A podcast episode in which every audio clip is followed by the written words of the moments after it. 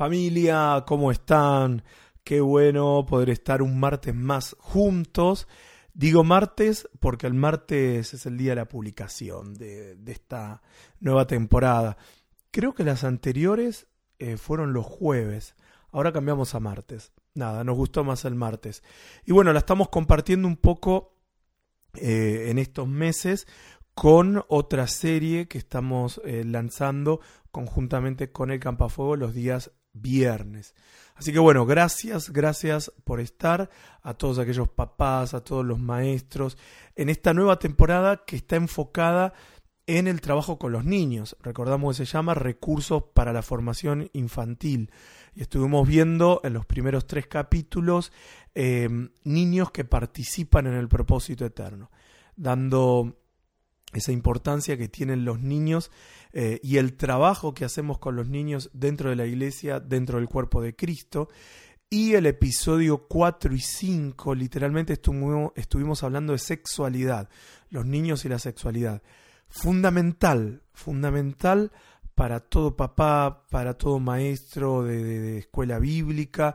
Eh, y a ver, y también fundamental para los abuelos, porque siguen formando y siguen teniendo esa continuidad en la formación de sus nietos, y fundamental también para aquellos que todavía no son papás, primero porque algún día lo van a hacer, y segundo porque son tíos, eh, algunos tíos postizos también, de amigos que ya son padres o que van a ser padres, entonces estas son claves que suman al fundamento de la formación que estamos haciendo con esos niños que tantos amamos, que tanto amamos y que son parte del propósito de Dios. Eh, si me sienten la voz, estoy medio, medio, medio engripado y tomando mate también. Eh, medio engripadito, no sé qué me agarró esta semana. Tranquilo porque no es COVID, y si fuera COVID, eh, por acá no se van a contagiar. no sé por qué tuve un flash Imaginé a alguno poniéndose la mascarilla, el barbijo, el tapaboca. No, no pasa nada. Este, pueden seguir escuchando que estamos eh, inmunes, inmunes a través de este medio. Muy bien. Eh, este episodio número 6 y número 7 vamos a estar hablando de la familia y del ministerio.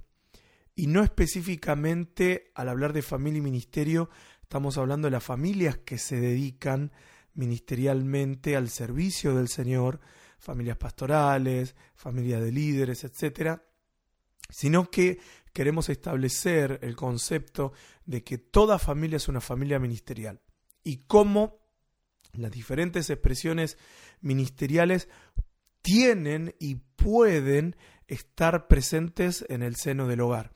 Así que eh, en dos episodios, creo que son de 40 y algo de minutos cada episodio, lo vamos a estar estudiando, vamos a estar desarrollándolo. Episodio número 6, episodio número 7, la familia y el ministerio. Quiero aclarar que muchas de las eh, explicaciones, enseñanzas, principios, eh, lo estoy basando no desde un lugar que ya está todo realizado, sino de un lugar eh, que vamos caminando a ese proceso, como un desafío, como una meta que tenemos para alcanzar como familia, con Ivana, con las niñas, eh, y vamos hacia ahí. Entonces no es desde una postura de ya lo hemos alcanzado, imítennos, sino de vamos para allá y, vamos juntos. A veces eh, lo acertamos, a veces nos equivocamos. Y desde ese lugar vamos a compartir esta enseñanza que recordamos que está dentro del marco de varios Zoom y varias clases que dimos en el 2020 eh, sobre los recursos de la formación infantil y sobre la niñez y sobre varios capítulos más. Van a tener recursos eh, para la formación infantil para rato, porque se vienen varios episodios más de esta temporada. Creo, eh, y lo digo con certeza, que va a ser la temporada más larga que tuvimos hasta ahora. Pero bueno, vamos a la clase número 6. Muy bien, vamos a leer Efesios capítulo 4, Vamos a leer desde el capítulo 1. Si alguien tiene el capítulo 1, 2 y 3, y después vamos a leer el 11 hasta el 13. Del 1 al 3 y del 11 al 13. Si alguien quiere leerlo, por favor. Yo pues, preso en el Señor, os ruego que andéis como es digno de la vocación con que fuisteis llamados con toda humildad y macedumbre, soportando con paciencia los unos a los otros en amor, solícitos en guardar la unidad del espíritu en el vínculo de la paz. ¿El 4 también? Eh, no, directamente al 11, del 11 al 13. Amén. Y él mismo constituyó a unos apóstoles, a otros profetas, a otros evangelistas, a otros pastores y maestros, a fin de perfeccionar a los santos para la obra del ministerio, para la edificación del cuerpo de Cristo, hasta que todos lleguemos a la unidad de la fe y del conocimiento del Hijo de Dios, a un varón perfecto, a la medida de la estatura de la plenitud de Cristo. Muy bien, muchas gracias Nancy. Muy bien, vamos a empezar a, hacer una construcción eh, en todo lo que vamos a desarrollar hoy y, nos vamos a ir metiendo de a poquito eh, en este tema que nos nuclea, que es el ministerio en la familia.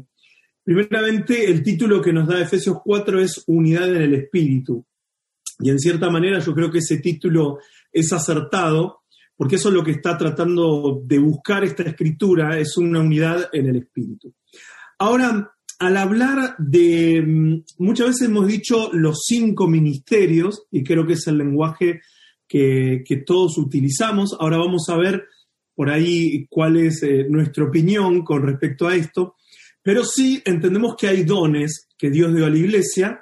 Eh, están los apóstoles, los profetas, los evangelistas, los pastores y los maestros. Es más, yo he ido a congresos del ministerio quíntuple, y es algo que se ha desarrollado muchísimo, creo que la mayoría de nosotros lo desarrollamos, es algo que está en la Biblia, pero un poco la idea de este webinar es, ver cómo podemos y cómo mejor dicho debemos implementar estos dones o estas expresiones de una gracia ministerial en el ámbito del hogar y en el ámbito de la familia. Eh, hoy nos vamos a enfocar directamente a la familia. Así que vuelvo a decir, por los últimos que se conectaron, que esto es aplicable a todo, papá, mamá, abuelos, tíos, amigos, porque todos eh, colaboramos de una manera u otra, colaboramos en, la educación de los chicos. Muy bien, por mucho tiempo en la iglesia pensamos que, eran cinco áreas ministeriales y que cada persona debía encajar en una de estas áreas. Eh, yo me acuerdo en cierta manera, a ver, cuando era adolescente, de que tuve cierta crisis por buscar cuál era el llamado de Dios para mi vida.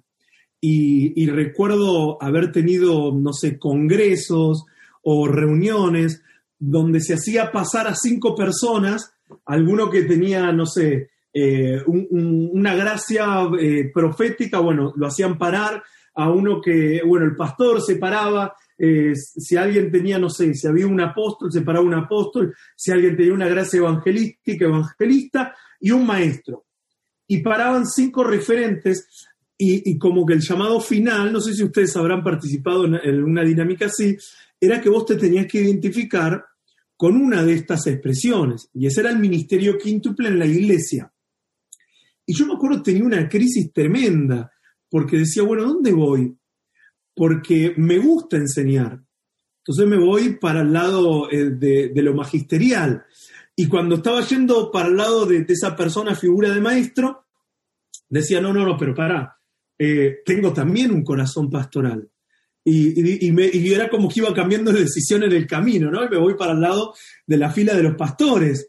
Y digo, no, pero yo he sentido muchas veces que el Señor me ha hablado, está bien, no me puse en trance, no levité, no hice nada espectacular, pero sí siento que he declarado palabras y, a veces el Señor, no sé, ha cumplido esas palabras. Entonces me parece que soy profeta también.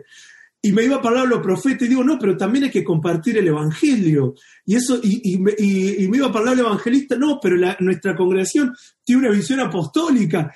Y me generaba una crisis, me generaba un caos, porque no sabía para qué lado ir.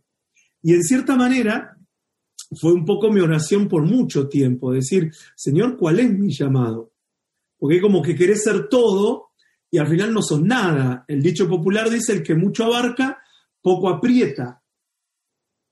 Y un poquito el sistema, no, no la palabra de Dios, el sistema un poquito nos llevaba a que te identifiques.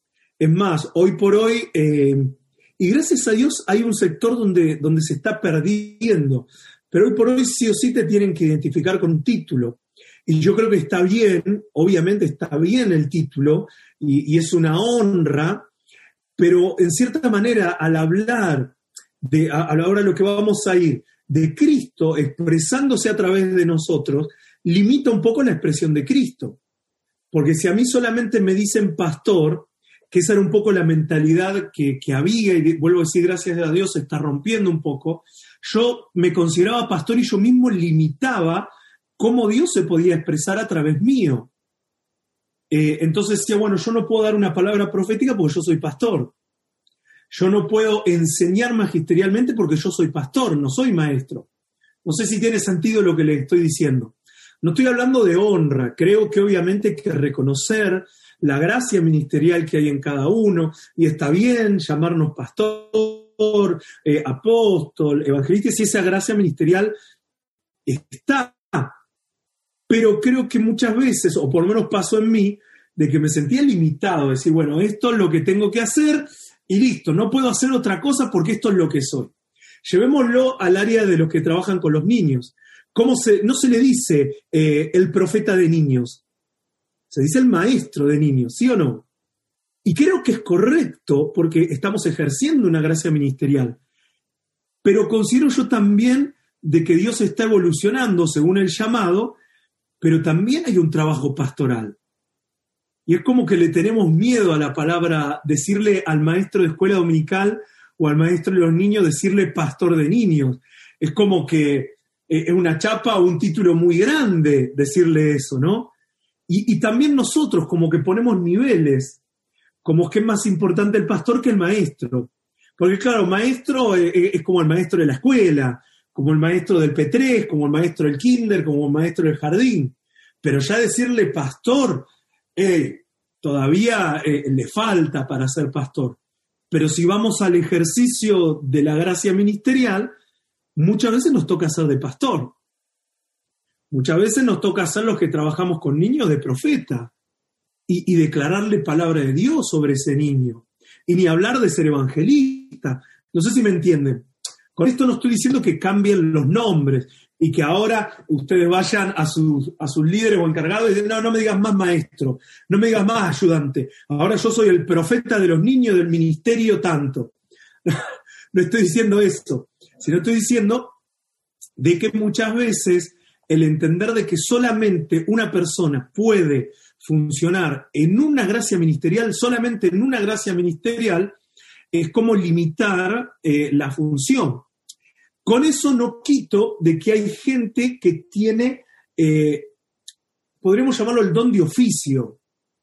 Este es evangelista, morir, porque está en la cola del banco, en la fila, y está hablando del Señor. Está en un vuelo y, el que se le sienta al lado le va a hablar del Señor. Es como que le sale, le, nace. Y está bien eso. Pero yo creo también que esa persona, por más que tenga una, una gracia que sobresale, o pongámosle la magisterial, de enseñar, está todo el tiempo leyendo, formándose en la palabra, no quita de que también puede expresar las otras gracias ministeriales. y Puede haber una, una, más fuerte, pero también puede expresar las otras. Este, este, entendimiento es un poco reciente es un poco fresco, y ahora lo vamos a, justificar bíblicamente también, ¿no? ¿no? No porque se lo dice Santiago, tiene que ser así, pero creo que, e, es una, forma más natural y más sana de ver cómo Dios quiere edificar a la iglesia. Porque, le vuelvo a decir, a, mí me generó una crisis de decir, ¿qué es lo que tengo que hacer? Tengo que ser pastor, tengo que, ¿qué es lo que tengo que hacer? Y no solo eso ha sido perjudicial entenderlo de esta manera, sino que también yo creo que se han formado, y esta es una opinión personal, por ahí una experiencia personal, se han formado ciertos grupos sectarios dentro de una misma congregación. ¿Qué quiero decir con esto? De que, de que por ejemplo, eh, por afinidad, por llamado, por don que se caracteriza, nos hemos juntado, ¿no? El dicho popular dice, eh, Dios, lo cría, Dios los cría y el viento los amontona. Y, mi, suegra dice que, que, hay una realidad de esa expresión que los espíritus se atraen. Y vos ves que aquel que es un desastre siempre se va a juntar con uno que es un desastre. Otro dicho, ya que estamos dicho, dime con quién andas y te diré quién eres. Pero no sé por qué, al hablar del ministerio, como que uno tiene, claro, cosas afines con la persona que se junta. Si vos tenés una carga fuerte en lo evangelístico, obviamente te vas a querer juntar con, gente que tiene la misma carga. Y eso está bien. Pero hemos visto, vuelvo a decir, como grupos sectarios. Eh, eh, eh, y cualquier parecido con la realidad, estoy tratando de buscar las palabras correctas, no lo quiero ofender a nadie, desconozco, por ahí alguna congregación de ustedes las conozco, pero la mayoría las desconozco. Pero se han hecho grupitos, ¿no? Donde por un lado están todos los maestros de escuelita dominical, ahí van, ¿no? Después, por otro lado, está el grupo de los matrimonios. No, no, porque nosotros somos los matrimonios. ¿Y, qué es lo que pasa? Uno no se juntan con los otros. No, nosotros somos los matrimonios. Un matrimonio 24 años tiene. Nosotros ya estamos en el grupo de los matrimonios, no nos juntamos con los jóvenes. 24 años tenés. No, pero ahora porque te casaste, 21, 22, ya no son más jóvenes.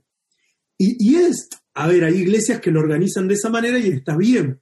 Pero a veces yo he sentido un, cierto espíritu sectario, ¿se entiende? ¿No? Cuando digo sectario, de este es mi tribu, este es mi rancho, este es mi pueblo y estos son los, los que me junto. Los demás, nosotros somos los músicos y nos juntamos solo los músicos y los músicos no se juntan con nadie.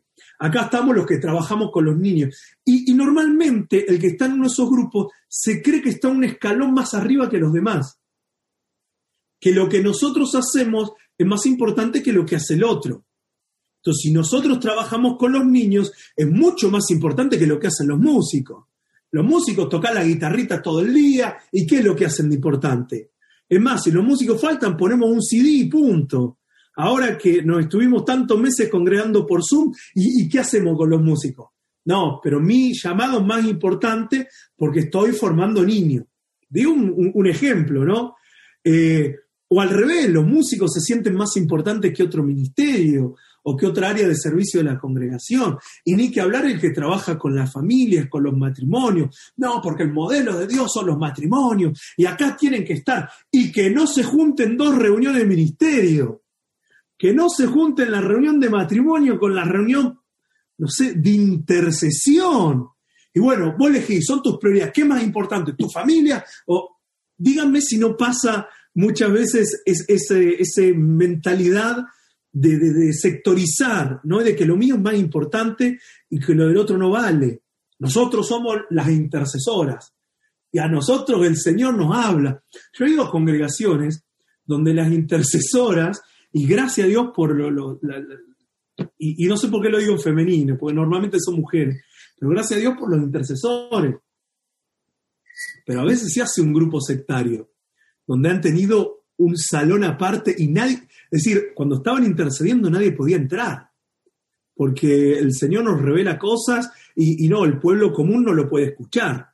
No eran esas palabras, pero yo me acuerdo haber entrado, no sé, un sábado, siempre los sábados se junta, eh, a un auditorio, uy, están orando, y vos sentís que, que una cosa de que no, y te miran así, que, que es la mirada eh, fulminante, ¿qué haces acá? Vos no sos intercesor vos no te enterás de estas cosas, no podés saber, no sé, y algunos se ríen y esas, rías, esas risas las veo pícaras y la veo que a veces les ha pasado. Ojalá que no haya ninguna intercesora. No, no, no me estoy burlando, estoy diciendo que a veces generamos grupos sectarios. Y ni hablar de lo profético, de que el profeta se siente la última Coca-Cola en el desierto y Dios solamente me habla a mí, porque soy el profeta asignado para esta casa, para este territorio. Y, la verdad que hemos entendido muy poco la mentalidad de cuerpo si actuamos de esa manera. Y ruego a Dios que Dios nos, nos revele un poco más de, esa mentalidad del cuerpo, que no es sectario, no es que lo que hacen evangelismo, yo he escuchado evangelistas decir, esos que hacen congresos de alabanza, que se juntan a cantar todo el día, hay que salir a las calles, hay que evangelizar, porque, y, toman palabras de anacondia, ¿no? El, evangelista por excelencia, porque el corazón de Dios late al ritmo de almas, almas, almas, y ustedes andan cantando ahí en un romanticismo. Y, y yo, a ver, todo tiene cierta parte de verdad, pero considero que, que somos un cuerpo y que no estamos para ser eh, sectores, sino como lo acabamos de leer, ¿no? que el Señor dio estas gracias para la edificación. Edificar es construir, lo acabamos de leer. Edificar es construir. Edificar no es deconstruir. No es ningunear, no sé si se entiende esa palabra, creo que es muy argentina. Eh, despreciar, desmerecer lo que hace el otro. ¿Quién puede decir que el pastor es más importante que el apóstol o que el apóstol es más importante que el maestro? El maestro... Eh, no hay niveles de importancia en un cuerpo. La Biblia nos encarga de, de dejarnos bien claro esto. Todas las partes son importantes. Claro, algunas son más visibles, algunas son más vitales, como el corazón, pero todas las partes son importantes. Yo siempre di este ejemplo y es bastante asqueroso, pero no se me ocurre otro. Eh, yo por muchos años sufrí de uñas encarnadas. Va, plural está de más. Una uña, la uña del dedo gordo del pie izquierdo. Uña encarnada. Y solo el que ha sufrido de uña encarnada sabe lo que es sufrir de uña encarnada. Es molesto. Y no sé, no era que me las cortaba mal, era, eh, vino, vino de falla, vino mal. Acá al costado se crecía y se me metía dentro de la piel. Y me tuvieron que llevar a quirófano dos veces por las uñas. Y, bueno, tratamiento con pastillas, con lo que sea. Y ya cuando era la tercera vez, otra vez operarme, después la recuperación. ¿Qué es la operación? Me cortaban la uña a la mitad, me cosían la mitad de la uña que quedaba con la piel, una cosa, no sé, medio chorizo hacían ahí. Y, y horrible, horrible la recuperación, el dolor, el proceso. Y luego le digo al médico, otra vez me tiene que operar. Le digo, la verdad estoy cansado, eh, no sé, no hay otra solución. Y me dice, sácate la uña definitivamente, me dice el doctor. ¿Cómo? Le digo, sí, sacate la uña. Bueno, después tiene un daño colateral, pero sacate la uña, me dice. Y la, y la verdad yo dije, listo, si esta es la solución, me saco la uña. Y después, hablando con Ivana, eh, Ivana mi esposa, y vieron que, el Espíritu Santo habla de diferentes formas, y que te hable tu esposo, que te hable el Espíritu Santo, más o menos lo mismo. Y me dice, ¿estás loco? ¿Qué te va a sacar la uña? Y fuimos al médico de consulta San Google, viendo, a ver los, no sé, las contraindicaciones que tiene el sacarse una uña y estaba todo mal. Y nos fuimos a una segunda consulta con otro médico, y este era un Iba a decir pediatra, pediatra no es del pie, pediatra de los niños. Era un podólogo, no, no sé, ¿cómo se llama Dani el que atiende el pie? O, que tiene que ver con traumatólogo sería, ¿no? De los huesos. Dani. Bueno, ese sería. Eh, que era eh, especialista en deporte, ahí está, podólogo. Eh, o traumatólogo, creo que es el doctor. El podólogo es el, el que estudió un poco más que el manicura. Bueno, lío, no sé. Bueno, ustedes saben lo que quiero decir el que estudió, el que fue a la universidad para saber de los huesos, ahí está, traumatólogo de los huesos. Y este tiene una especialidad en deporte, y le digo, mirá, me recomendaron esto, ¿qué hago? Estás loco, me dice. Dice, ¿por qué? Le digo, porque las uñas son importantes para el cuerpo. Digo, ¿cómo que son importantes? A ver, yo pensé que la uña era algo que tenías ahí, tipo para decorar el pie, para que no parezca un pescado, y, servía para juntar mugre debajo de suciedad debajo de la uña y que te lo tenías que limpiar y cada tanto lo tenías que cortar y en mi caso había una rebelde que se me encarnaba. Más de ese fin yo no le vi. Y me dice este traumatólogo mira te voy a explicar. Viste cómo al auto hay que hacerle alineación y balanceo y al auto se les pone como unos unos suplementos de plomo porque si no vibra y se va para un lado la dirección y para otro, ayuda al equilibrio, eso, algo tan insignificante puede prevenir un accidente y ayudar a la dirección del coche. De la misma manera, si vos te sacás la uña, vas a tener problemas en tu equilibrio y en tu estabilidad. No es que no vas a poder caminar, pero te va a costar acostumbrarte, si sos de jugar al fútbol, este, imagínate pegarle sin uña por protección. Y bueno, me empezó a dar un montón de explicaciones. Yo dije, no, no, mala idea cortarnos las uñas, tenía razón el Espíritu Santo, digo Ivana. Este, y, la verdad, después lo solucioné de otra manera, gracias a Dios ya no sufro de eso. Pero vos decís qué importante es algo tan insignificante como la uña, que, creo que está muerta la uña, ¿no? O, o no sé, crece, no sé si está muerta o viva, pero eh, ahí está y es importante. Entonces, ¿cómo podemos pensar, al entender que somos un cuerpo, pensar de que hay partes más importantes que otras? Pensar que el pastor es más importante que el maestro. El pastor tiene su función, ya lo vamos a ver, pero también necesitamos la gracia magisterial. Necesitamos la gracia evangelística. Todos nos necesitamos como cuerpo que somos, ¿sí? Y el área de trabajo que desarrollamos expresa esa gracia que nos, se nos ha sido dada. Muy bien, leemos Efesios capítulo 1, verso 10. Ahí lo tenemos en pantalla, si alguien lo quiere leer, por favor. De reunir todas las cosas en Cristo en la dispensación del cumplimiento de los tiempos, así las que están en los cielos como las que están en la tierra. Muy bien, gracias, Telamaris, gracias. Eh, fíjense cuál es el propósito también de Cristo.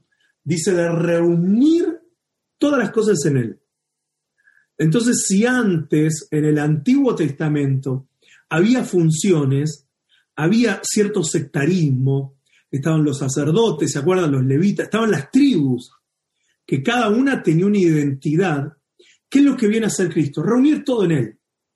Y si entendemos la supremacía de Cristo, no sé si tenemos esa plaquita, chicos, al tener luz sobre la supremacía de Cristo y entender una mentalidad corporativa, vemos que en Él, ¿en quién? En Cristo están reunidas todas las cosas.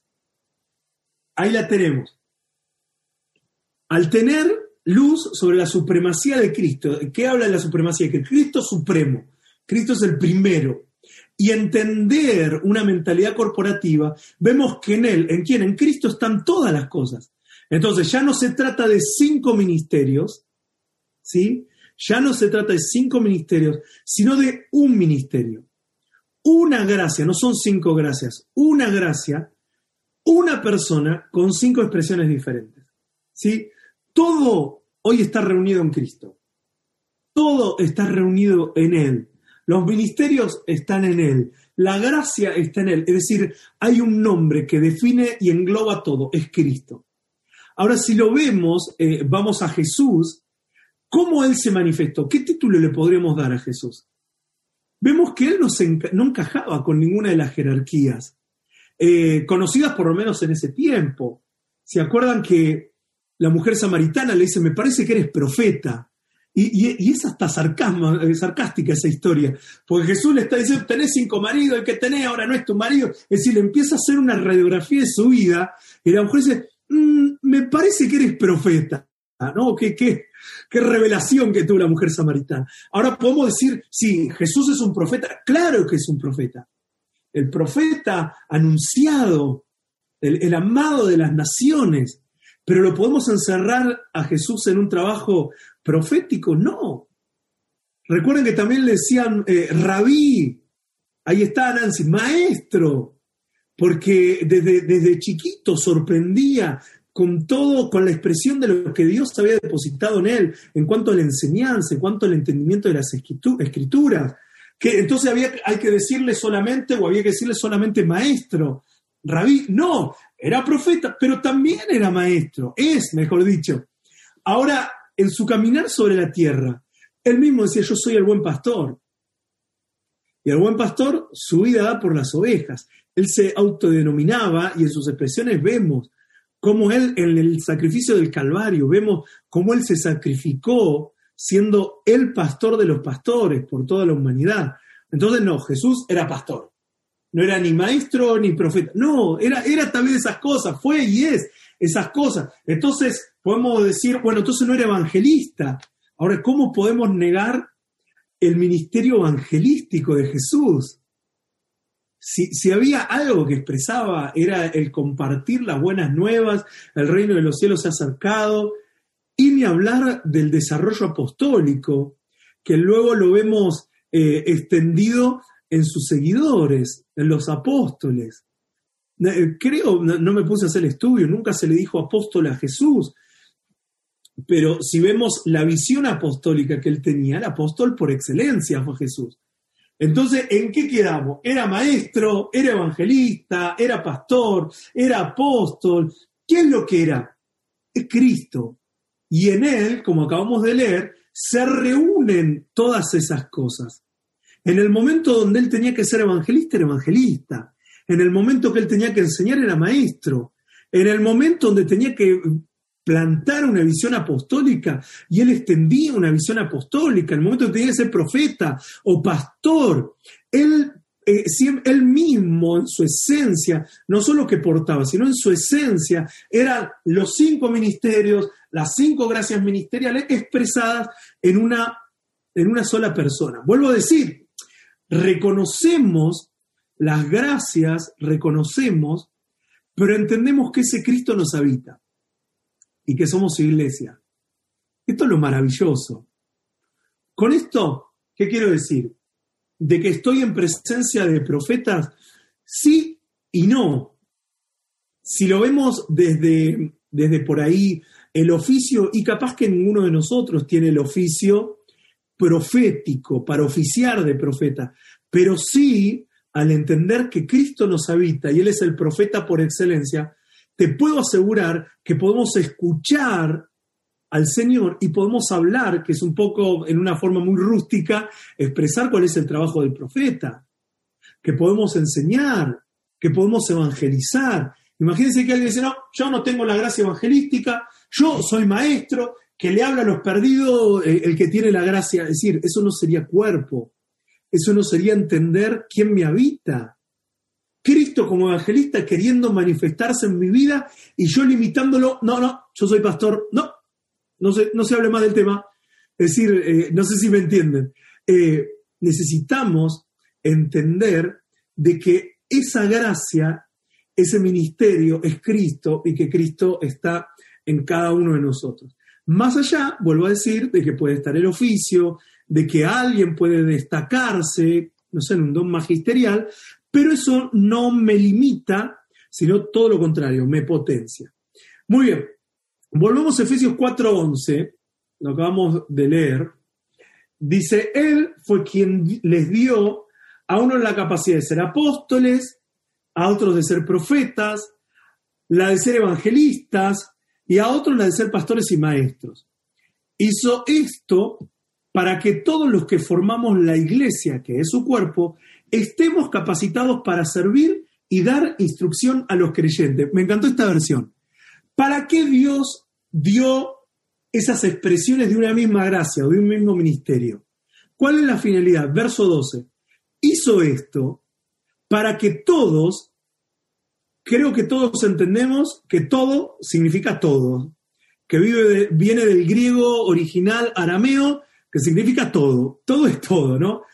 Para que todos los que formamos la iglesia, no dice una élite, no dice un grupo, sino dice todos los que formamos la iglesia, que es su cuerpo, estemos capacitados para servir y para dar instrucción a los creyentes. Cuando dice dar instrucción, instrucción a los creyentes, está hablando de, construir, decía el otro, la otra versión, de fortalecer, de edificar, eh, que cada uno de nosotros, lo que cada uno porta, siempre tiene una finalidad, que su cuerpo sea perfeccionado, que su cuerpo sea edificado, que su cuerpo sea instruido. Ese es el fin. Por eso que es tan fantástico este movimiento que, se está dando en varias eh, oportunidades o en varios foros, de que nos podemos escuchar, de que podemos hablar, de que si bien Dios dio gracias a, personas y hoy estamos, es decir, yo estoy hablando y ustedes están escuchando, eh, pero entendemos también de que podemos escucharnos los unos a los otros y podemos crecer. Eso no anula el liderazgo, no anula la función de, de autoridad que Dios le dio a cada uno, sino que el rol es la potencia. Y uno hoy que cumple una función de autoridad sabe que podemos nutrirnos de todas las personas que están en mi equipo de trabajo. Bien, Dios nos regaló expresiones ministeriales para que formemos su iglesia, su cuerpo. Entendemos que el núcleo primario de la iglesia es la iglesia doméstica. Acá nos estamos metiendo en tema que construimos con nuestra familia y que esta gracia de Cristo en nosotros, queriendo expresarse desde este punto, y que está, perdón, esta gracia que es Cristo en nosotros, queriendo expresarse desde este punto de partida. Entonces, si entendemos que las gracias, vieron que es una construcción, que esta gracia eh, eh, ministerial expresada de estas cinco formas es para edificación, para construcción de la iglesia. Cuando hablamos de la iglesia, el primer núcleo es la iglesia doméstica, en mi casa, en mi familia, mi primera iglesia. Ahora, donde primero tiene que expresarse, donde primero tiene que haber expresiones eh, proféticas, apostólicas, magisteriales, dentro de la iglesia, tiene que ser en esta iglesia doméstica. Eh, si bien Dios nos ha permitido que desarrollemos ciertos dones sobre otros, la visión de nuestra casa en un desarrollo integral tiene que estar presente. En nuestra casa es lo primero donde tienen que desarrollarse. Ahora, los que todavía no son padres, eso, todo lo que vamos a ir hablando, pueden ir aplicándolo al concepto de la clase también, que por ahí eh, es también parte de tu iglesia. Recordemos que lo que hacemos con los niños, lo hemos dicho, pero siempre bueno recalcarlo, en el trabajo con los niños no estamos em, entreteniendo a los niños, en el trabajo con los niños no estamos pasando el tiempo para que, bueno, mientras hacen lo más importante que es, que lo que lo más importante son los adultos, eh, bueno, nosotros estamos eh, entreteniendo acá unas pinturitas sino lo que estamos haciendo con los niños es ser iglesia también. Entonces, si estamos siendo iglesia con los niños, en el espacio que sea, en el espacio de los barrios, en el espacio durante una reunión, durante un servicio el domingo, no sé, en el espacio donde sea, en ese espacio es donde tenemos que expresar esta gracia ministerial, es donde tenemos que expresar a Cristo. Con esto no estoy diciendo que el domingo nos pongamos en trance y entremos a profetizarle a los nenes, no estoy diciendo esto, pero sí que tiene que haber una voz profética. Tiene que haber una voz eh, magisterial.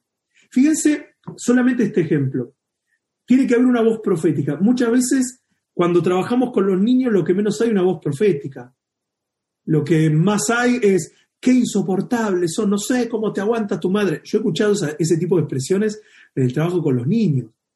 Te vas, te vas a la reunión, Anda, anda, y le dicen a Juancito, el ayudante, llévalo, llévalo con su mamá. Aquí no lo tenemos que aguantar acá nosotros, nosotros venimos a hacer la obra del Señor. Es decir, tan lejos de una voz profética, en vez de... Y, bueno, tendremos que hablar de lo que es el profeta en el nuevo pacto también, ¿no? Lo dejamos para otro estudio, pero el profeta del nuevo pacto viene para firmar, viene para construir, no viene... ¿Se acuerdan cuando venía, no sé, capaz que sigue pasando, pero yo me acuerdo más de chico, que iba a venir un profeta a tu iglesia y te ponías a cuenta con el Señor, sobre todo esos profetas que, parece que te miran y te hacen rayo X, te hacen radiografía, y si, y, no sé, vos tenías algo ahí, me acuerdo de mi adolescencia, o me gustaba una chica y le había escrito una cartita, y, me había, y ahí yo eso es pecado. Y claro, decían, no, va a venir el profeta y, va a decir, eh, a ver, ¿dónde está el hijo del pastor? Santiago, te he dicho el Señor la cartita que te... Yo no quiero pasar. Y le cortaba a la chica, dice, no, la verdad que no, no, no, esto no da para más, el Señor me trajo con... y le cortaba, porque claro, tenía que estar bien para cuando venga el profeta. Después el profeta ni me registraba, ni sabía quién era, y después seguíamos la relación con la chica, ¿no? Pero veía al profeta porque el profeta, la imagen que teníamos, era una persona de condenar. Era una persona que hasta algunos han dicho, no, no es profeta porque tiene mal carácter. y pensamos que bueno, todos los profetas tienen que tener mal carácter, Elías y Eliseo, y que se calentaron porque le, dijo pelado y mandó a los osos que se lo coman, y sacamos versículos fuera de contexto, y no, no, es profeta y tiene mal carácter. Siempre el profeta tenía una mirada así como, como es decir, el profeta era no, no, no voy a entrar en ese ejemplo porque por ahí todavía existe y, y puedo ofender a alguno. Pero era una persona de mal carácter, una persona a andar condenando. Hoy lo que hemos entendido como es el profeta en el nuevo pacto, entendimos que es totalmente lo contrario, que el profeta viene a edificar, viene a construir, viene a fortalecer, viene a animar, ¿sí? No viene a decirte que todo es color de rosa, pero tampoco viene a ponerse en juez. Eso iba dentro del contexto de, de lo que tenemos que expresar en una clase bíblica. Eh, con los chicos de Ilekir, bueno, yo veo a Daniela nomás, eh, seguro que hay alguno más por ahí, hace como, como ¿qué? Cuatro o cinco semanas que estamos hablando de, la gracia magisterial expresada dentro del espacio con los niños. Y, la verdad, eh, hemos entendido tanto y nos está llevando una conciencia de decir, no podemos improvisar a la hora de hablar con los niños no podemos, y bueno, leo una historia, sí, eh, David era una, cosita chiquitita y tiró una piedra, ¡pum! se murió gigante y listo. O, no tengo mucha ganas de enseñar y le muestro un videito de YouTube o le muestro la pasión de Cristo. Es, decir, estamos, no es el tema de hoy, pero según la palabra, lo que hacemos estamos administrando misterios, estamos administrando la multiforme gracia, estamos administrando la vida de Cristo, cada vez que ejercemos la, gracia eh, magisterial. Eh, no se da ni si tenés esa versión de, del mensaje por ahí que la copiaste al grupo, si querés ponerla acá en el chat. Después copienlo y, después lo leen tranquilo o ver en el recreito, pueden leer cómo nos lleva un poquito a conciencia de lo que es lo que estamos haciendo con los niños. No le estamos enseñando historias bíblicas, para ver, bueno, que sepan la historia bíblica y que, que Jonás se lo tragó una ballena. Y le seguimos diciendo ballena cuando la Biblia no dice ballena. Y seguimos diciendo que Adán y Eva se comieron una manzana cuando nunca dice que una manzana. Eh, pero bueno, y le seguimos hablando de los tres reyes pagos. es una mentira más grande cuando ni eran tres y algunos, hey, yo escuché maestros decirle, Melchor, Gaspar y Baltasar, ¿dónde dice eso la Biblia? no podemos ser improvisados, no podemos. Es así, Lalo, yo me agarro la cabeza también. Es decir, ¿cómo, ¿cómo podemos decir? Primero que no eran tres, no eran reyes y no eran magos. Son las tres mentiras que le enseñamos a, los chicos. Porque no eran tres, la Biblia no dice que eran tres, dice que eran unos sabios del oriente. No eran magos porque no hacían magia, y mucho menos eran reyes. ¿Qué estamos enseñando? Entonces necesita ver, me gusta esta palabra, pericia. Tiene que haber una pericia a la hora de enseñar la palabra. Porque estamos edificando cosas eternas en los niños. No puede ser que un niño sigue, todavía sigue pensando que existen los tres reyes magos. Cuando no, no, no, es así.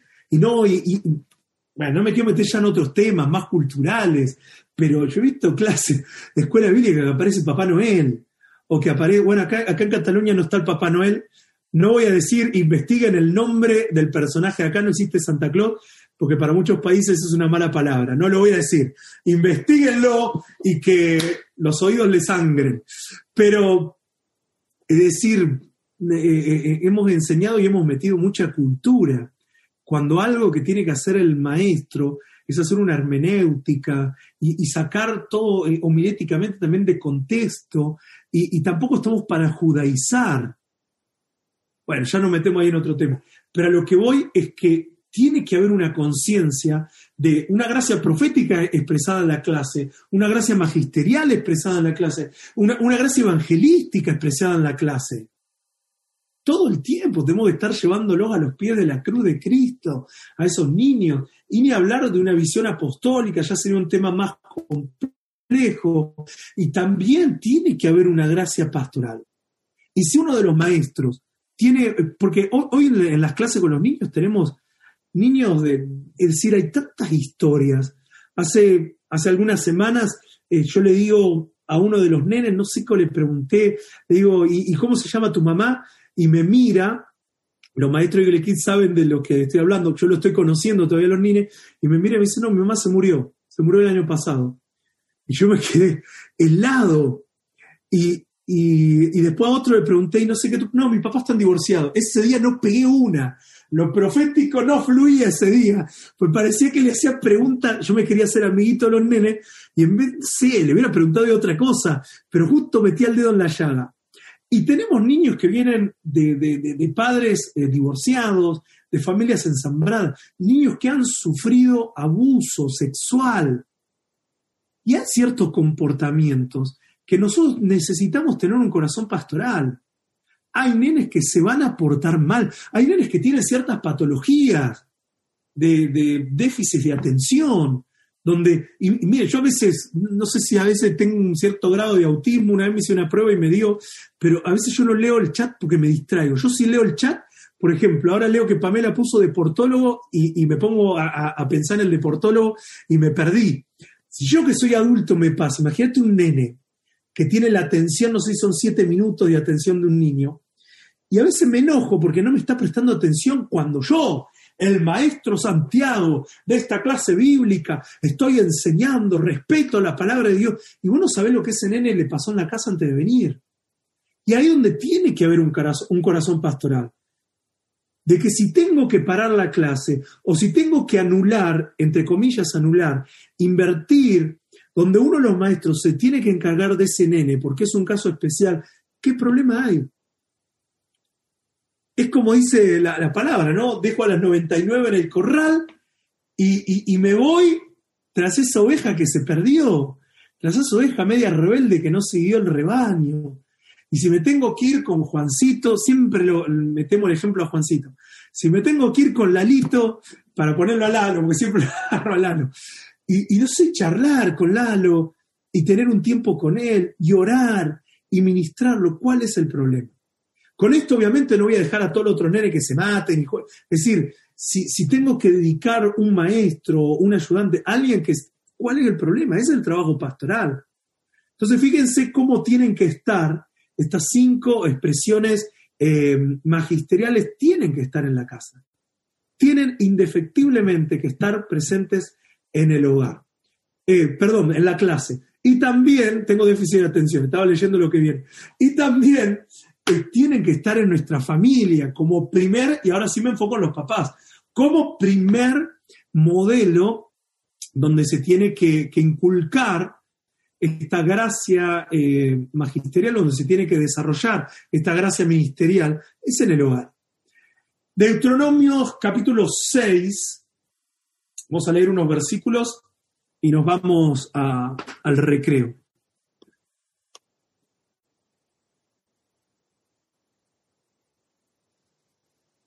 Ahí está. Y Dani no, nos puso la versión de Primera de Corintios.